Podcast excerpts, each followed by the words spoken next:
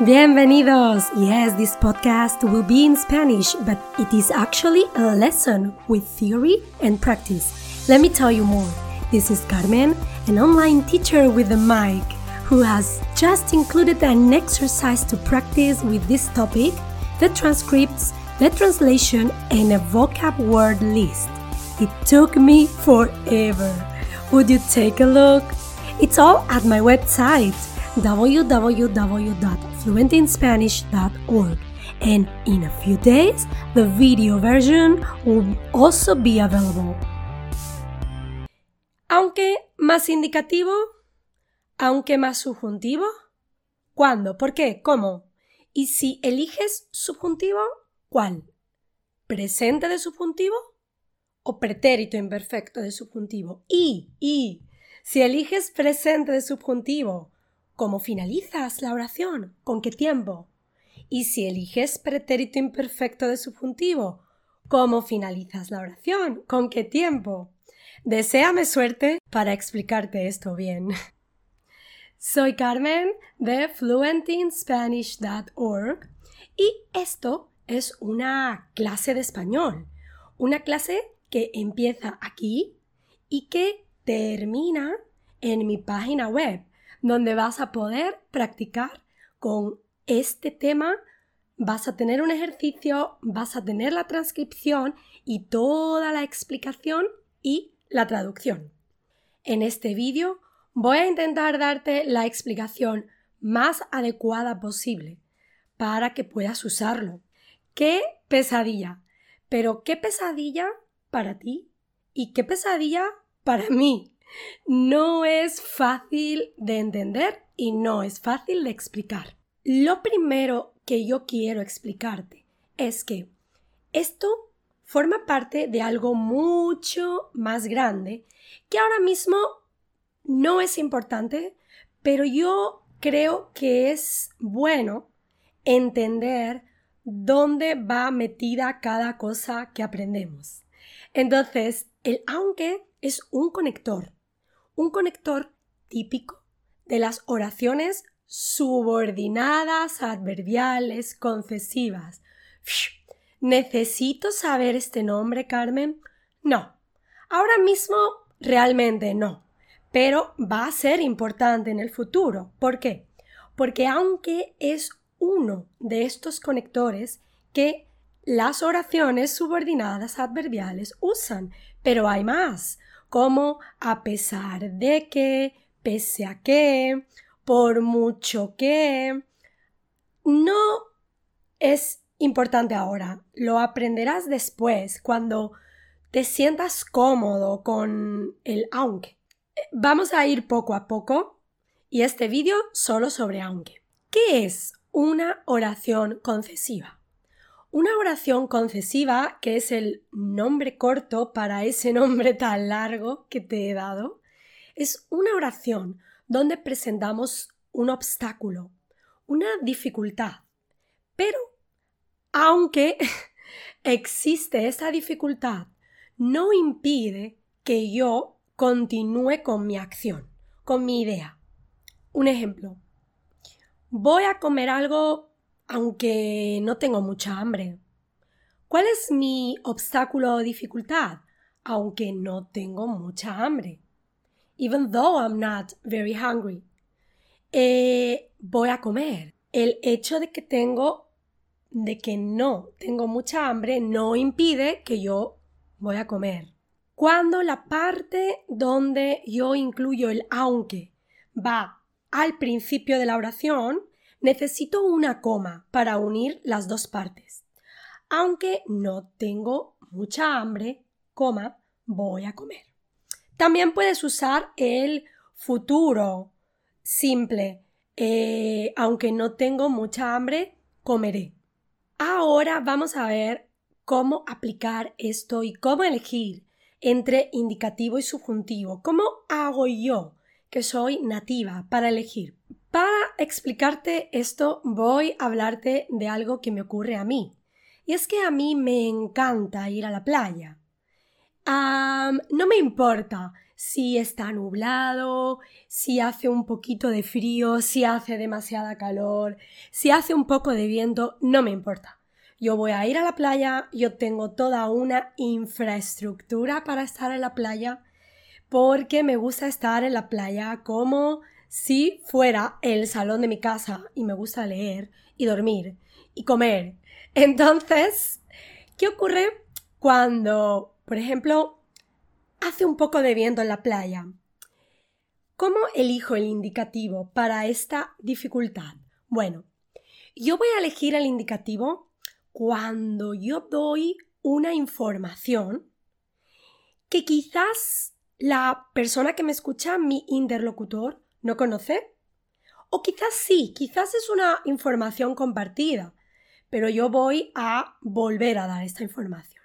Por ejemplo, cuando doy mi información por primera vez. Aunque hace viento, voy a ir a la playa. Quizás en una conversación donde el interlocutor ya sabe esto. Me llama una amiga por teléfono y me dice, oye, ¿qué vas a hacer esta tarde? ¿Sigues con la idea de ir a la playa? Porque no hace buen día, ¿no? Y yo le respondo, sí, sí, voy a ir a la playa. Aunque hace viento, voy a ir a la playa. Quizás el hecho de que hace viento es una información compartida, porque por eso probablemente ella me ha dicho que no hace buen día para ir a la playa. Cuando decimos que usamos el indicativo para dar esta información, también podemos hablar en pasado con indicativo. Puedo decir, voy a ir a la playa. De hecho, aunque ayer hizo viento, también fui a la playa.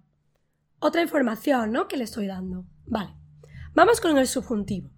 Bueno, en el caso del subjuntivo, hay dos opciones para elegirlo. Una, que realmente no te importa lo que la persona te ha dicho.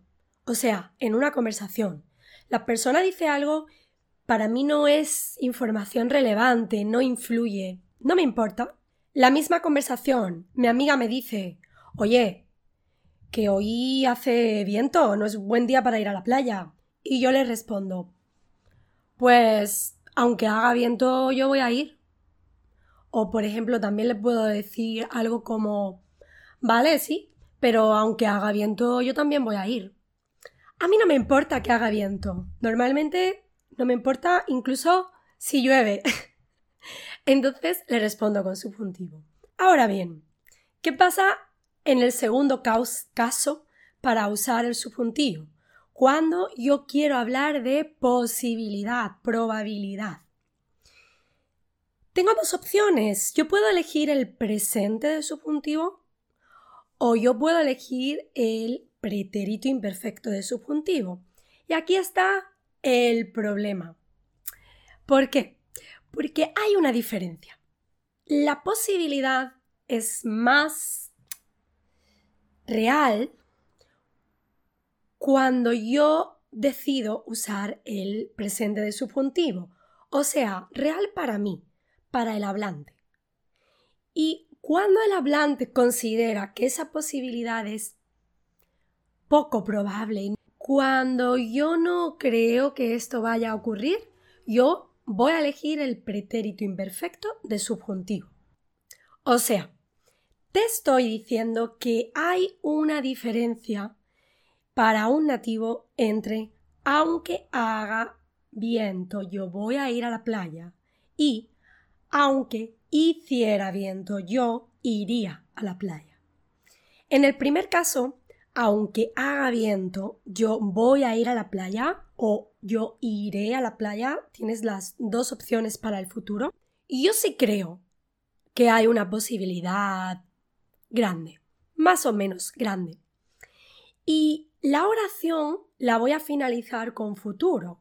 Hay una concordancia en estos casos entre aunque más presente de subjuntivo, coma, y futuro. Puede ser futuro con ir a o puede ser el tiempo futuro, iré a la playa. Pero si el impedimento, el obstáculo en mi mente no es un peligro, no es muy real, yo no creo en esto, yo voy a decir, aunque hiciera mucho viento, coma, yo iría a la playa. In order to avoid the illegal copy of this podcast, I just want to say here in the middle of the podcast that this is an original podcast from fluentinspanish.org. Para evitar la copia ilegal de este podcast, solo quiero decir aquí en medio, de repente, que este es un podcast original de fluentinspanish.org. Aquí la eh, concordancia es aunque pretérito imperfecto de subjuntivo, coma, condicional simple.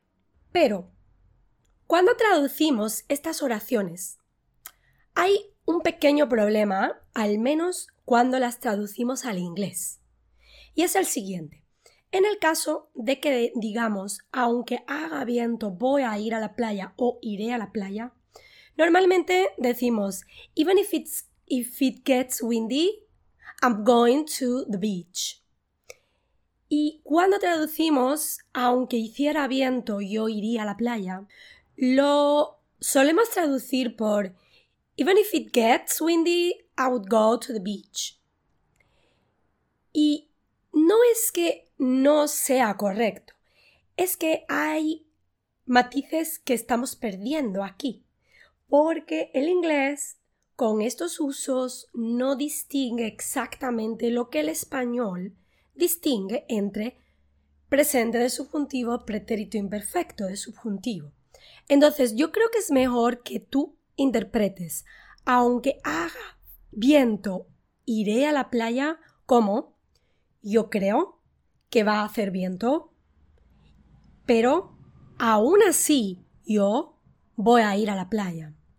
Y en el caso de la otra oración, aunque hiciera viento, yo iría a la playa, te recomiendo que la, la interpretes, la entiendas como yo no creo que vaya a hacer viento, pero si hiciera viento, yo iría a la playa. Básicamente te estoy diciendo que uses dos fórmulas para entenderlas en tu cabeza en la traducción y para producirlas tú en español también. Sería, yo creo que esto va a ocurrir. Y si ocurre, yo haré esto. Y en el caso del pretérito imperfecto de subjuntivo, la fórmula sería yo no creo que esto vaya a ocurrir, pero si ocurriera, entonces yo haría esto. Otra forma de traducirlo sería incluso si, aunque haga viento, yo voy a ir a la playa, es como incluso si hace viento, yo voy a ir a la playa. En el caso de la otra oración, aunque hiciera viento, yo iría a la playa, que es igual que si yo digo, incluso si hiciera viento, yo iría a la playa. Soy fan de la playa no me importa nada. Entonces, si esta traducción te ayuda, perfecto, porque en realidad el significado es el mismo. Tengo más ejemplos para ti. Cambia un poco el contexto. Nos acercamos a un momento difícil, al menos en Europa, con el tema del frío y la calefacción y el dinerito que vamos a gastar este invierno. Tengo unos ejemplos aquí, voy a leerlos. Aunque haga bastante frío, no voy a encender la calefacción. Lo normal es que traduzcas esta oración al inglés por Even if it gets cold, I'm not going to turn on the heating. Pero, yo te insisto, intenta ah, entender en tu mente que lo que estamos diciendo es eh, I believe it's gonna get colder. And even if it gets cold, I'm not gonna do that. Esto es lo que estamos diciendo.